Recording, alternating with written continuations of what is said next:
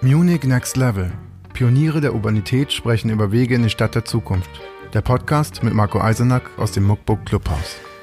Wir starten heute mit dem Podcast Munich Next Level und befassen uns in den kommenden Gesprächen mit dem Thema, wie kann München weiter wachsen und seine Qualität bewahren? Wie kann sich München wandeln und in Zeiten von Corona trotzdem für alle Menschen erschwinglich und lebenswert bleiben? Und wie kann München auch dem Nachhaltigkeitsanspruch, der auf Metropolen zukommt, gerecht werden? Und ich freue mich, dass wir das Gespräch, die Gesprächsreihe beginnen mit einer Person, die prädestiniert ist für die Themen, über die wir heute reden. Katrin Habenschaden, neue Bürgermeisterin der Landeshauptstadt München, zweite Bürgermeisterin, wie es so schön heißt, aber als Fraktionschefin oder nee, als, ähm, sagen wir mal, als OB-Kandidatin der Grünen zugleich natürlich auch ähm, der Fraktion zugehörig, die im Münchner Stadtrat nun die Mehrheit hat. Und wenn wir über die Zukunft der Stadt reden, ist das Thema oder sind die Themen der Grünen natürlich oft in den letzten Jahren die gewesen, die zitiert wurden von der Zivilgesellschaft, die von Bürgerinitiativen vorgebracht worden sind. Und äh, es hieß immer so schön, das sind die, die immer alles besser wissen. Und schwupps sitzen sie in den Sesseln der Macht. Und deshalb ist es schön, dass wir diese Reihe mit Katrin Habenschaden beginnen. Und wir kennen uns ja auch schon länger in dieser Stadt und deshalb müssen, können wir uns natürlich auch duzen, weil wir das sowieso tun. Und wir in dieser Reihe auch durchaus ein bisschen persönliche Blicke in, die, in das Leben, Wirken und Denken der Menschen bringen wollen, die wir hier vorstellen. Wir haben jetzt einen Koalitionsvertrag vorgelegt bekommen, der zeigt, dass da einige im Stadtrat sind, die gestartet sind mit hohen Zielen. Und wir werden sehen, ähm, wie sich das umsetzen lässt in der Realität. Und deshalb haben wir uns gedacht, es ist auch schön, diese Reihe äh, immer zu beginnen mit dem Prinzip oder mit dem, mit dem äh, sagen wir, Instrument der Regnose, wie es in der Zukunftsforschung genannt wird, dass wir sagen, wir machen keine Prognose, wie es in sechs Jahren sein wird, sondern wir versetzen uns kurz bildhaft und emotional in das Jahr 2026 gehen sechs Jahre in die Zukunft und haben bis dahin viel erlebt. Und die, ähm, wir sind vielleicht am Vorabend der nächsten Kommunalwahl und Katrin ähm, steht beim Zähneputzen, schaut in den Spiegel und denkt sich, ähm, wie waren denn eigentlich die letzten sechs Jahre und wie hat sich die Stadt verändert? Was glaubst du, wie wird sich die Stadt verändert haben, wenn du in sechs Jahren zurückblickst? Also erstmal bin ich mir ganz, ganz sicher, dass die Stadt sich mit allem, was ich jetzt auch die letzten Jahr, Wochen und Monate erleben durfte, einfach auch an Menschen, die ich kennenlernen durfte und die dasselbe wollen wie ich, nämlich die Stadt im Positiven verändern, glaube ich, dass die Stadt genau das getan hat. Sie hat sich ähm, aus, äh, aus meiner Sicht zum Positiven verändert. Du hast es richtigerweise gesagt, Marco. Wir haben gearbeitet an einem Koalitionsvertrag, der die Zukunftsthemen fest in den Blick genommen hat und hier auch ganz explizit sagt, wo wir wirklich hinwollen mit München und für München und für die Münchnerinnen und Münchner natürlich. Äh, dafür ist, ist ja die ganze Arbeit überhaupt erst da. Und deswegen glaube ich, ähm, wir werden ganz großen Schritt zum Beispiel vorangekommen sein ähm, beim Verkehr. Wir werden äh, dafür gesorgt haben, dass die Münchnerinnen und Münchner wieder besser von A nach B kommen. Im Moment ist das ja äh, nicht so und zwar egal, welches Verkehrsmittel man betrachtet. Man stockt und staut und wartet überall. Ähm, und ich glaube, das wird ein Punkt sein. Ähm, da wird, werden wir wirklich Verbesserungen erzielt haben, auf die nicht zuletzt ich mich dann auch als Heavy S-Bahn und ÖPNV-User Userin dann auch wirklich richtig selber freue. Ja, aber gerade beim Thema S-Bahn und ÖPNV weiß man ja, dass sechs Jahre irgendwie, äh, wir sind ja leider nicht in China, es dauert ja alles seine Zeit, äh, sehr schnell vorbei sind. Ähm, wie, wie äh, denkst du, da sind auch Möglichkeiten, Sachen schneller voranzubringen, als es in der Vergangenheit zu beobachten war? Oder müssen wir damit leben, dass es einfach so lange dauert? Nein, das müssen wir auf gar keinen Fall. Es gibt ähm, Sachen, die dauern tatsächlich aufgrund ihres Planungsprozesses sehr, sehr lange. Gerade dann, wenn Bund und Land noch mit ins Spiel kommen und mitplanen oder ähm, eben auch mitbezahlen, dann wissen wir, dann haben wir wirklich relativ lange Planungsvorläufe.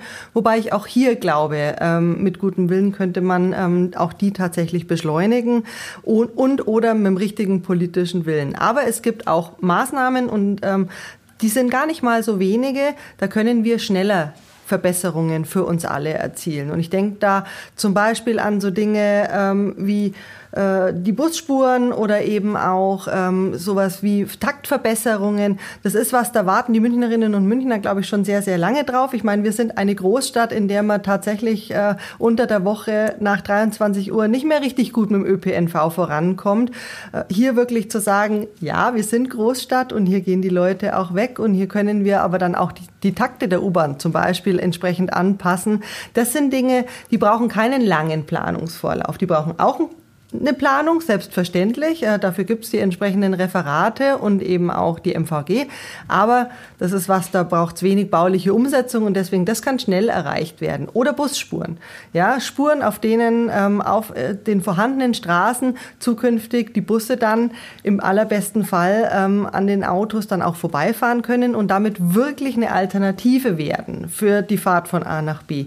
Das sind auch so Sachen, da äh, ist die bauliche Umsetzung tatsächlich minimal. Im, Im allereinfachsten Fall genügt tatsächlich Farbe auf der Fahrbahn und natürlich ein bisschen umplanen bei den Ampelanlagen. Aber das sind so Sachen, die könnten viel, viel schneller ähm, umgesetzt werden, könnten schnell eine Wirksamkeit erzielen, eine verkehrliche Wirksamkeit und damit eine Verbesserung für uns alle. Und ich glaube, das eine tun und das andere nicht lassen. Wir müssen die langfristigen Planungen weiter vorantreiben, hier auch aufs Gas treten.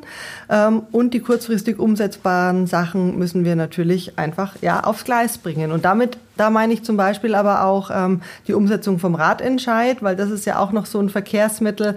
Das hat noch viel Potenzial in dieser Stadt, aber im Moment haben wir die Infrastruktur einfach nicht, ähm, wenn wir ans komfortable oder auch ans verkehrssichere Radeln denken.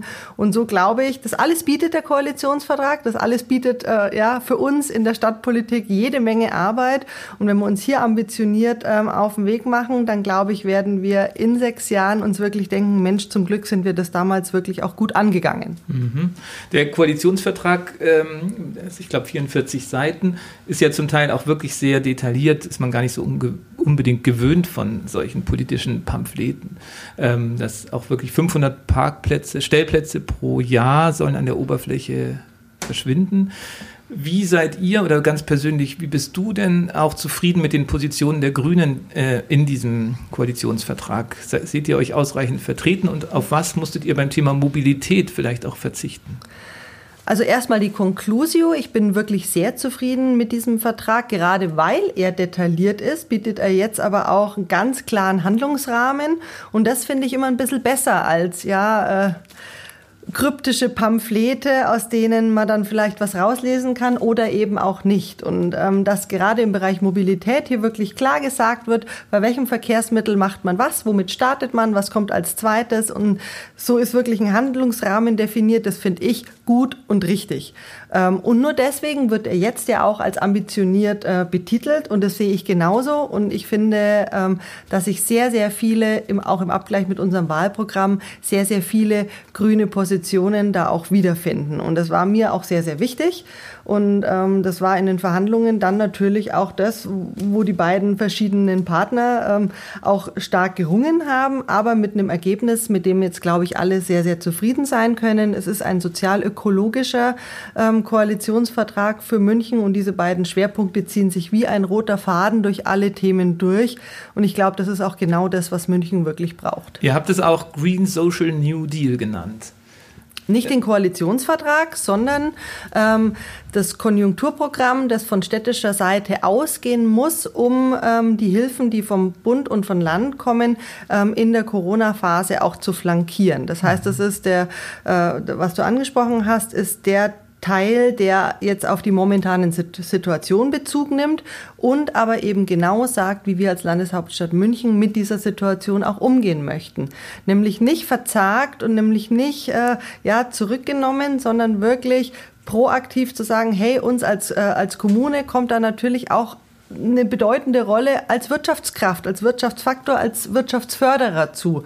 Und hier zu sagen, hier wird einfach auch von städtischer Seite aus antizyklisch investiert, das ist genau das, was jetzt im Moment auch für mich als Betriebswirtin äh, ja die, das Gebot der Stunde ist, sodass dann auch wirklich alle äh, Münchnerinnen und Münchner Wirtschaftstreibende dann auch gut durch die Krise kommen und zwar egal, welche Größe das Unternehmen hat. Mhm. Du hast schon gesagt, du bist eigentlich Betriebswirtschaftlerin. Mhm. Ähm warst bei der Stadtsparkasse im Bereich Firmenkunden tätig, was zumindest auch ähm, ja durchaus das Vertrauen weckt, dass du auch in schwierigen finanziellen Zeiten irgendwie äh, Planungen ähm, im Blick haben kannst. Das ganze Thema Polit Politzirkus, wie es oft manchmal abwertend genannt wird, ähm, ist dir ja relativ neu und du bist ja wirklich ein Greenhorn, auch in der Parteipolitik. Und wir haben da natürlich äh, jetzt so die Frage, wie kommt jemand dann zurecht mit diesem politischen Kräftemessen in einer realpolitischen Stadtratssituation, wo man auch noch Koalitionspartner hat, wenn man dann die Stadt der Zukunft bauen will. Deshalb auch da nochmal die Frage, bei welchen Aspekten wärt ihr vielleicht gerne weitergegangen, weil ihr gesagt habt, für die Stadt der Zukunft brauchen wir dieses oder jenes und musstet dann ähm, äh, Kompromisse eingehen? Wir werden, ähm, wir sind wirklich, und das ist, meine ich jetzt auch richtig ernst, wir sind wirklich richtig zufrieden mit dem Koalitionsvertrag. Eher ist es so, dass ich mir denke, Mai, ich wäre jetzt schon äh, gerne mit der Stadt viel, viel weiter. Die könnte schon an einer anderen Stelle stehen. Ähm, allerdings ist die letzten sechs Jahre in den Zukunftsthemen unter der GroKo in München in vielen Bereichen, denken wir an den Umwelt- und Klimaschutz oder denken wir eben auch an, an die Verkehrswende, ist nicht genug passiert. Und ähm, von daher, ich glaube, jetzt sind wir in der Situation, dass wir die, den, den, den Auftrag sozusagen haben, das Handlungsfeld ist abgesteckt. Jetzt sind wir allerdings in einer sehr, sehr schwierigen Situation. Und jetzt müssen wir schauen, ähm, wo können wir forsch vorangehen, wo müssen wir allerdings auch ähm, Dinge, die wir uns vielleicht in den letzten ein, zwei Jahren im Münchner Stadtrat vorgenommen haben, wo müssen wir die vielleicht ähm, aufgrund von finanziellen Gründen, äh, dem städtischen Haushalt geht es natürlich überhaupt nicht gut. Ähm, wir haben schon erste Prognosen, was unsere Gewerbesteuerzahler angeht. Wo müssen wir jetzt vielleicht schieben ähm, oder wo müssen wir uns auch von, ja, vielleicht auch liebgewonnenen Projekten erstmal verabschieden.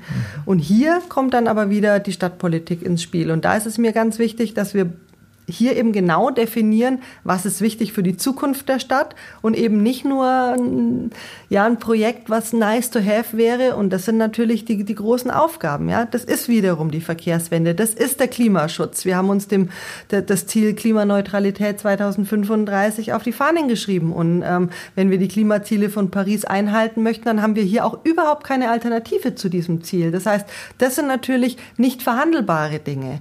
Ähm, und von daher, ich glaube, das ist das, was jetzt politisch vorangetrieben werden muss, diese Prioritätensetzung, ähm, immer natürlich mit Blick auf die wirklich bedenklich sich verändernden Stadtfinanzen. Und das mhm. ist die mhm. Herausforderung und das um zu dir von vorhin zurückzukommen, das glaube ich, kann ich ähm, als Betriebswirtin, als Bankkauffrau, als wirklich Frau der Zahlen, das gegenüberzustellen und wirklich, ja, natürlich dann im wahrsten Wortsinne Realpolitik zu machen, aber halt eine ökologische, eine zukunftsgerichtete ähm, Realpolitik. Bei den Kosten sind natürlich gerade dann auch Projekte wie die Stammstrecke, aber auch die U-Bahn-Erweiterungen und die Trambahnen auf der Agenda. Also die Stammstrecke ist ja äh, quasi schon da ist das Geld ja schon verbuddelt. Aber bei den zukünftigen Projekten ist natürlich die Frage, ob durch Corona dort vielleicht äh, ein bisschen die Bremse reingehauen wird. Und eben auch die Frage, ob eine äh, Mobilität in der Stadt der Zukunft nicht vielleicht auch viel agiler, flexibler sein muss, weil sich die Ströme viel schneller ändern, weil man neue Möglichkeiten hat durch Digitalisierung. Ähm, auch mit kleineren Paketen Menschen zu transportieren, zum Beispiel in Elektrobussen oder mit äh, E-Rollern. Ähm, inwiefern erscheint dir wirklich die Trambahn- und U-Bahn-Planung unvermeidbar in der Form durchsetzbar, wie wir sie derzeit geplant haben? Mhm.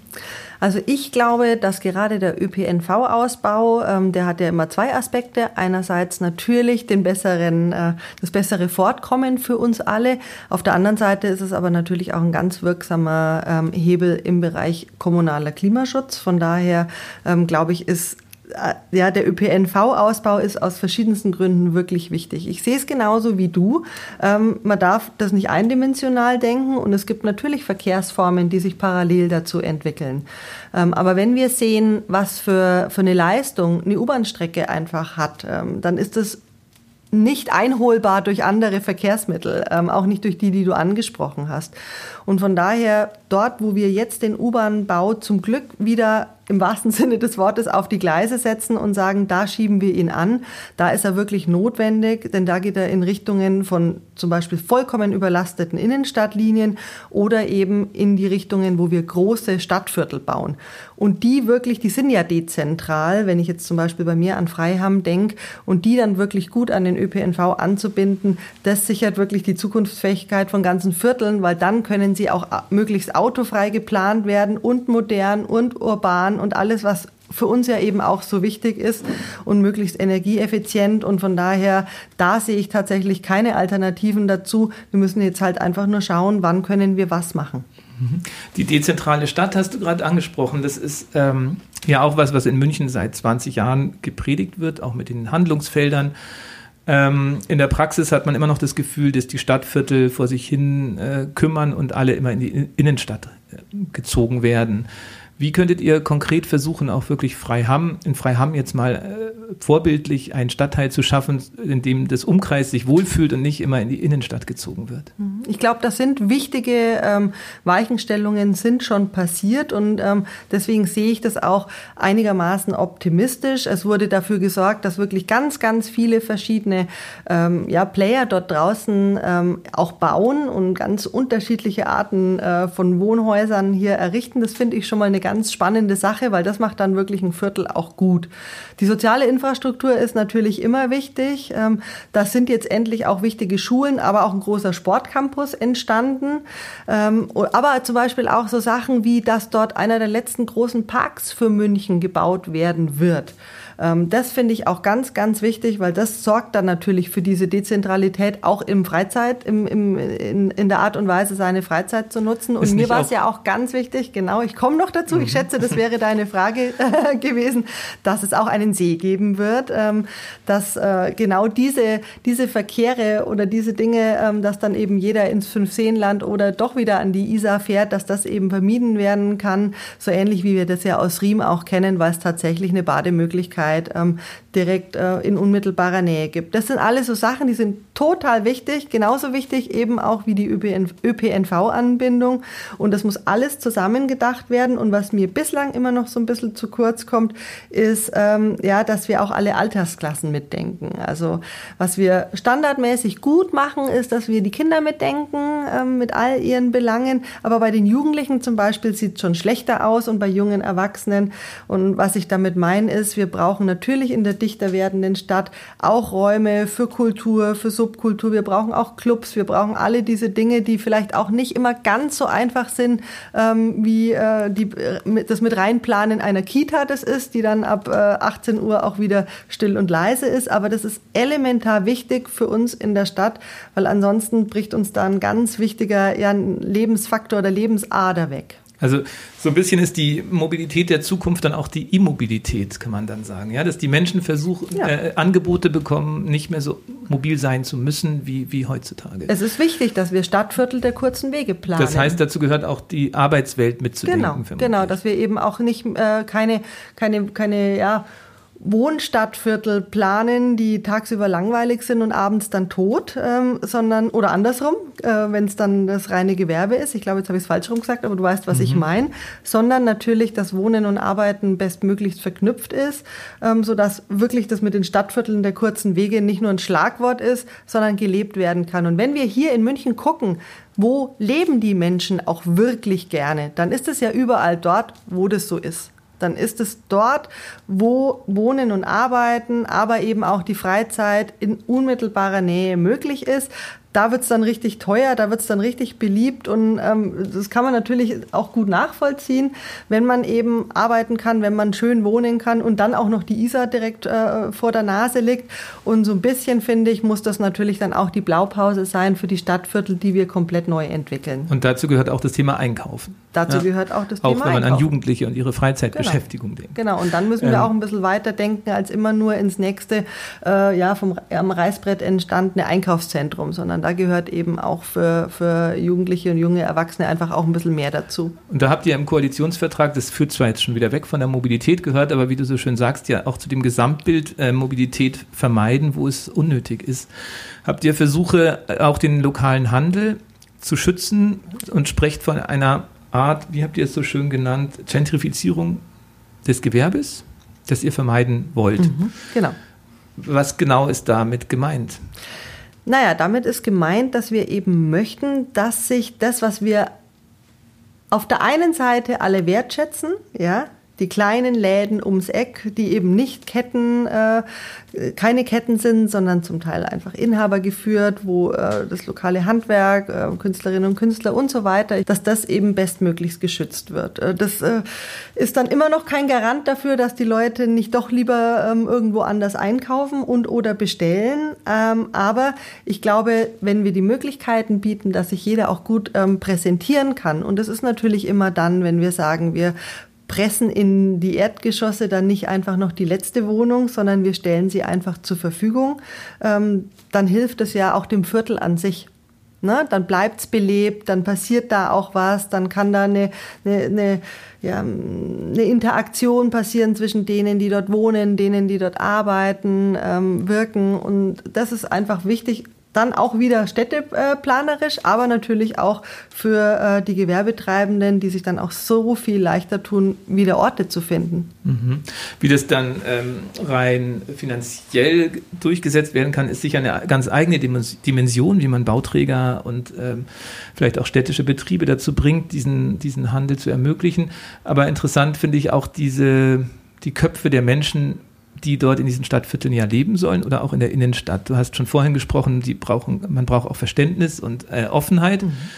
Ähm, als Beleg nennst du, dass in den Stadt, Stadt, Stadtteilen, die besonders beliebt sind, ja besonders viel gleichzeitig passiert. Aber wenn man in Bezirksausschüssen in München sitzt und mitbekommt, was dort für Anträge kommen, und das kennst du ja auch aus eigener politischer Erfahrung, dann hat man ja schnell den Glauben verloren, dass das Miteinander irgendwie gut funktioniert. Ähm, glaubst du, wir brauchen auch wirklich, wir müssen auch mitarbeiten an einer neuen Offenheit ähm, und Gemeinsamkeit in den Köpfen der Stadtbewohner, dass wir dichter zusammenleben und miteinander leben und nicht jeder äh, in, den, in, den, letzten Jahren vielleicht auch so ein Gefühl des, des Privat, der Gated Community in, im Grunde in den Köpfen entstanden ist mhm. und wir jetzt vielleicht auch durch Corona anfangen, äh, die Tore zu öffnen und das vielleicht das Gemeinsame auch wieder neu entdecken.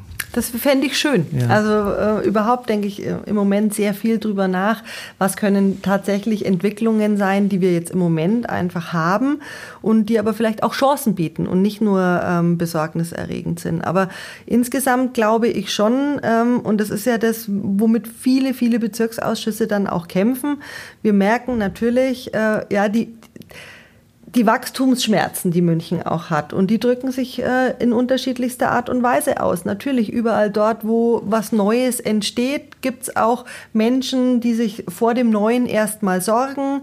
Ähm, häufig ist es ja gar nicht die Sorge vor neuen Nachbarinnen und Nachbarn, sondern es ist tatsächlich die Sorge vor den Autos, die äh, die neuen Nachbarinnen und Nachbarn dann wieder mitbringen. Wo sollen die parken? Wo sollen die fahren? Ähm, wie ist es dann mit, äh, mit dem Spielen auf der Straße? Oder ist es dann gefährlich für meine Kinder? Also und solche Dinge, das nehme ich schon ernst, muss ich dir ganz ehrlich sagen. Also das ist dann für mich nicht nur puh, Verhinderungsmentalität, die ich ablehne, sondern da möchte ich schon auch immer ein Stück weiter dahinter gucken. Wo wir aber oft wieder beim Thema Verkehr sind. Was steckt wenn, genau? Wenn was steckt wirklich dahinter? Ja. Und ich meine natürlich. Ähm, bei einer grundsätzlichen Ablehnung, ähm, jetzt zum Beispiel von einer neuen Bebauung, weil jemand einfach keine neuen Nachbarn an dieser Stelle haben möchte, da wird es schwierig werden, weil das können wir Die in dieser Stadt. Hundewiese. Genau, das können wir in dieser Stadt einfach so ähm, nicht leisten, in der der Mangel an äh, Wohnraum und gerade an bezahlbaren Wohnraum so hoch ist. Aber was wir schon leisten können, ist zu sagen, ähm, wenn ihr Sorge habt vor den vor, vor dem zunehmenden Verkehr, dann müssen wir uns halt einfach äh, an die Arbeit machen und sagen, wie können wir du neue Durchgangsverkehre bestmöglichst minimieren. Und dann sind wir halt wieder an dem Punkt, dass wir sagen, das sind genau die, die Dinge, die wir angehen müssen. Anbindung an den ÖPNV, dann aber eben auch an den besseren ÖPNV, ähm, weil das ist ja auch noch so ein Problem. Es, manchmal stimmen die Anbindungen, aber dann stimmt eben die Qualität nicht. Was ich sagen möchte, ist, ich bin nicht bei jeder ablehnenden Haltung sofort dabei zu sagen, oh, das ist doch jetzt nur ablehnend, sondern häufig steckt wirklich ein guter Punkt dahinter, an dem wir dann von Seiten der Stadtpolitik auch arbeiten können. Was ich allerdings nicht mag, ist die grundsätzliche Ablehnung. Mhm. Zu sagen, Ja, ich bin jetzt da und jetzt möchte ich aber nicht mehr, dass noch jemand anderes kommt. So.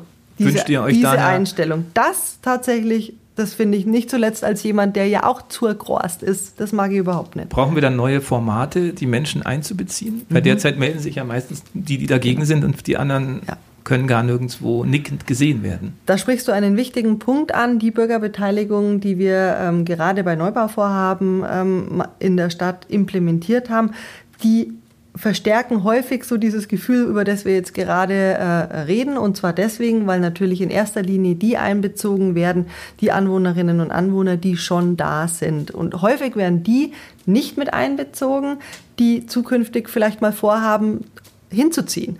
Und das ist natürlich eine vergebene Chance, weil gerade wenn es darum geht, was braucht ein neues Stadtviertel, was braucht ein neuer, äh, eine neue Straße, ein Neubaugebiet, dann äh, reden wir ja am allerbesten mit beiden. Also mit denen, die schon da sind, die es vielleicht auch ganz, schon ganz gut wissen, was fehlt, und aber auch denen, die hinziehen ähm, und deswegen auch ganz genau sagen können, was sie sich wünschen.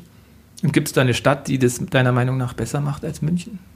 Es gibt ähm, einige Städte, die zumindest was äh, neue Formate ausprobieren angeht, ein bisschen experimenteller sind. Ähm, ich glaube aber, dass München, ich war jetzt in einigen ähm, Wettbewerben, wo das schon ein bisschen aufgelockert wurde und gerade beim Landschaftspark in Freiham, da war es zum Beispiel so, da wurden nicht nur die Bewohnerinnen und Bewohner mit einbezogen, die schon dort wohnen, wie zum Beispiel ich, sondern es wurden auch ausgelost, einfach aus der Stadtgesellschaft, ganz andere Leute. Und das war spannend, weil damit kam ganz viel Impuls und ganz viel Input, den ich dann auch sehr interessant fand. Und ich glaube, diese Wege müssen wir, müssen wir häufiger gehen. Das ist aufwendiger, das stimmt. Und dann sind wir natürlich auch wieder an dem Punkt, oh, wie lange darf denn sowas dauern? Aber ich glaube, gerade wenn es große Planungen sind, ähm, sollten wir uns diese Zeit dann eben auch nehmen oder den Aufwand zumindest betreiben. Es muss ja nicht immer alles länger dauern. Da war München ja auch eigentlich Pionier bei dem Thema Bürgergutachten im Kreativquartier, wo auch dieses Ausloseverfahren zu einer spannenden Zusammensetzung geführt hat. Ja klar, das ist immer gut, weil dann gibt es einfach einen Querschnitt durch die Bevölkerung, durch die Altersstrukturen und so. Und das ist dann äh, schon eine gute Sache fürs Ergebnis. Glaubst du, wir brauchen so eine Art Mediationsverfahren vielleicht auch, wenn es darum geht, die Stellplatzthematik anzugehen? Weil das äh, ist vielleicht jetzt ein guter Abschluss, äh, wenn wir nämlich da wieder zum Anfang kommen. Da hattest du ja schon erzählt, äh, Busse und äh, Radverkehr brauchen dringend mehr Flächen. Wir müssen sie irgendwo wegnehmen. Dann haben wir beim fahrenden Verkehr kann man kaum mehr was wegnehmen, vielleicht noch beim stehenden Verkehr. Ähm, wie willst du das äh, in der Stadt durchbekommen? Wir haben ja jetzt äh, die letzten Wochen und Monate erlebt, dass das wirklich ein Thema ist, das sehr stark polarisiert. Ich glaube aber, mit Best-Practice-Beispielen kommt man hier immer sehr, sehr gut und sehr, sehr weit. Und ähm, ich zum Beispiel finde es wunderbar, mittlerweile ähm, mit dem entsprechenden Bus auf die Friedenheimer Brücke raufsausen zu können, an den Autos vorbei und dann ähm, vor der S-Bahn halten zu können und eben nicht wie die Autos dort im Stau zu stehen. Und, ich, und dafür sind ähm, aber Parkplätze weggefallen, damit dieser Bus, damit diese Busspur so funktioniert.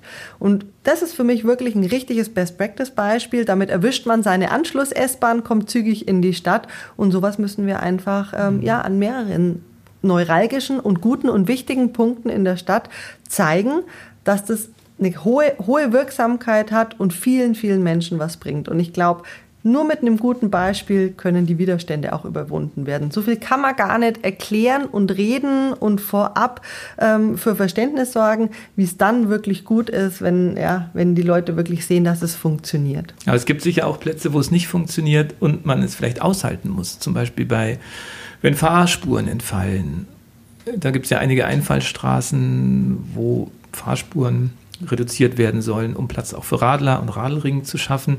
Gibt es da auch ähm, Bereiche, wo du sagst, wir müssen auch gewissen Schmerz, Wachstumsschmerz in dem Fall aushalten, um eine Veränderung durchzusetzen? Oder glaubst du, es geht, kann wirklich nur mit Best Practice und, und irgendwie mit besseren Lösungen, die niemandem wehtun gehen? Also das, ist, klingt auch nicht realistisch. So viel Platz werden wir in dieser Stadt auch im Verkehrsraum nicht haben äh, für die zweite Variante, die du angesprochen hast. Aber das ist ja eine Entwicklung. Also natürlich stehen wir, jetzt komme ich mal zum Radeln, äh, hinter der Umsetzung der, der Forderungen des Ratentscheids. Und die sind ja schon sehr durchgreifend, sage ich mal. Wenn wir wirklich sagen, ähm, wir möchten, und da bin ich absolut dafür, ähm, wir möchten wirklich, dass die, die, auf, den, auf den Hauptverkehrsstraßen in Zukunft komfortabel und vor allen Dingen verkehrssicher nicht nur Auto gefahren, sondern auch geradelt werden kann, um die Verbindungen in der Stadt eben auch äh, für diese Verkehrsteilnehmer bei weitem zu verbessern, dann heben wir damit, und davon bin ich überzeugt, ein, ein großes Potenzial an Menschen, die ähm, jetzt schon gerne radeln würden, aber aufgrund äh, der Verkehrsinfrastruktur einfach im Moment sagen, nee, das ist mir zu unkomfortabel, das ist mir aber auch zu gefährlich. Vielleicht ist es mir auch mit meinen Kindern zu gefährlich für diese Strecke. Das mache ich nicht. Und ähm, da wird es einfach eine Entwicklung hingeben. Zum Glück haben wir ja andere Städte, wo wir sehen können, wie gut es funktioniert. Und äh, ich war ja zum Beispiel im Wahlkampf noch relativ knapp vor der Wahl nochmal in Kopenhagen, gar nicht nur wegen dem Radverkehr, sondern eben auch, weil Kopenhagen sich auch bei der Klimaneutralität schon auf einen guten Weg gemacht hat und ich mir wirklich mal anschauen wollte, wie das funktioniert. Aber selbstverständlich ist es ja schon sprichwörtlich für den Radverkehr und man kann sehr, sehr gut sehen, ja, wie die Entwicklung sein kann, wenn man es gut macht. Das ist aber wichtig. Man muss es gut machen und eben nicht verzagt. Ja, da sind wir gespannt, auf was wir dann im Jahr 2026 zurückblicken. Gerade der Radverkehr und der Autoverkehr in Konkurrenz und inwiefern es euch gelingt, auch ähm, quasi dieses, dieses Zusammen der Stadtgesellschaft dann herzustellen und wir nicht in diese Fronten geraten. Ähm, das wird sicherlich die große Herausforderung. Und eben als Reiseziel, ich finde auch immer die, äh, die Reihe, die Gespräche können wir ganz schön beenden, immer noch mit so kleinen Ausblicken in Städte, die vielleicht schon weiter sind als wir in München. Ähm, du hast schon Kopenhagen genannt, das wird wahrscheinlich jeder nennen. Äh, Gibt es vielleicht noch eine Stadt, wo du sagst, das ist noch was, äh, da kann München sich noch was abschauen, vielleicht auch unabhängig vom Thema Mobilität jetzt einfach? Ach schade, jetzt hätte ich wieder ein Beispiel ähm, insgesamt gehabt, das bringe ich aber trotzdem noch. Ja. In Frankreich ähm, gibt es einige Städte, da wurden wirklich ähm, ganz neue, tolle Trambahnnetze über die Stadt gelegt. Ähm, und ich bin ja ein Fan der Trambahn und auch des Trambahnausbaus. Ich glaube, der hätte auch für München sehr, sehr viele gute Wirksamkeiten, gerade im dezentralen Bereich, wo uns ja die guten tangentialen Verbindungen fehlen. Und hier wirklich zu schauen, wie schnell und wie gut haben französische Städte ähm, Trambahnnetze, neue Trambahnnetze oder ergänzende Trambahnnetze über die Stadt gelegt. Das ist mir schon auch immer noch ähm, ein richtiges, tolles Best-Practice-Beispiel. Mhm.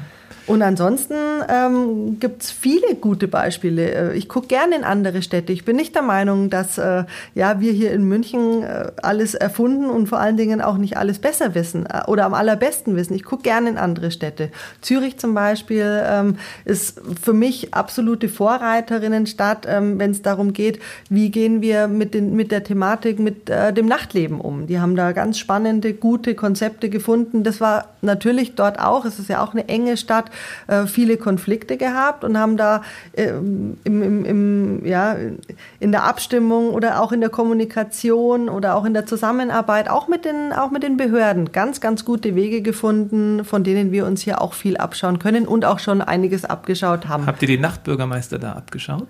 der Nachtbürgermeister, genau, ist dort auch ein, ein Beispiel gewesen ähm, und der ja jetzt zum Glück auch in, in München kommt als Vermittlungsinstanz und das finde ich zum Beispiel auch ganz wichtig, weil für mich gehört die Nacht halt einfach auch zur Stadt dazu.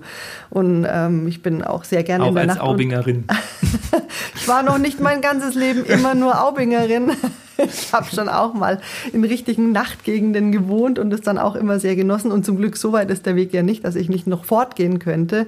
Und ähm, von daher, das ist mir ganz, ganz wichtig, weil ich finde, das macht eine Stadt erst rund und erst ganz, wenn eben auch das Nachtleben stimmt die runde und ganze Stadt. Das ist ein schönes Schlusswort.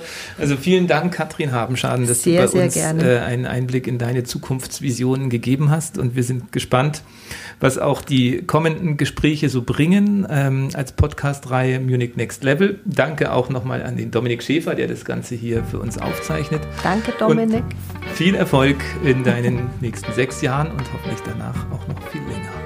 Dankeschön, ich komme gerne wieder. Dankeschön. Das war ein neuer Impuls vom Munich Next Level. Wir sagen danke fürs Zuhören und hoffen, dass du für dich persönlich etwas mitgenommen hast. Der Podcast wird kuratiert vom Munich Next Level, dem Think Tank und Innovationsnetzwerk des Stadtmagazins Muckbook. Wenn du mitwirken möchtest oder mehr über das Projekt erfahren willst, findest du alle Infos im Web unter muckbook.de.